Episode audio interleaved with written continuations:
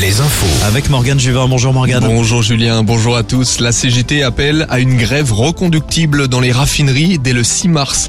Une annonce pour lancer la journée de mobilisation prévue le lendemain partout en France. Une journée qui s'annonce particulièrement singulière. De nombreux secteurs devraient être affectés. Les transports, l'enseignement, l'énergie ou encore la fonction publique. Les débats concernant la réforme des retraites va prendre fin à minuit, vont prendre fin.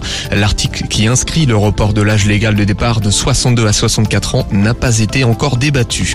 Un hommage national à Robert Ebras en ce moment en Haute-Vienne. Le cercueil de Robert Ebras a été accueilli jusqu'à l'esplanade du mémorial d'Oradour-sur-Glane. Une cérémonie en présence du ministre de l'Éducation, Papendiaï, mais aussi de l'ancien président de la République, François Hollande. Robert Ebras était le dernier survivant du massacre d'Oradour par les soldats allemands le 10 juin 1944. En Charente, les salariés de l'usine de maroquinerie de Montbron vont recevoir une belle prime.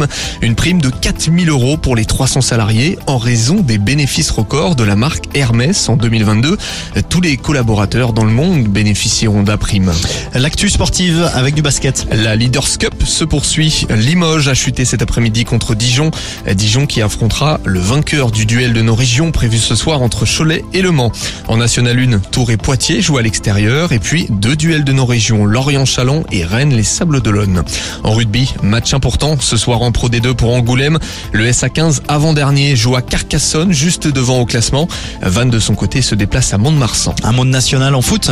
Duel de nos régions Orléans-Cholet ce soir, Concarneau et Le Mans à domicile, Châteauroux et Saint-Brieuc à l'extérieur.